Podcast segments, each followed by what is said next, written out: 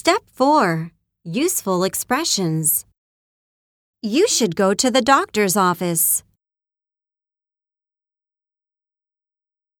You should describe your symptoms. I need to schedule an examination. I need to have an x ray taken. Did you get an injection? Did you receive a prescription? Please take this medicine.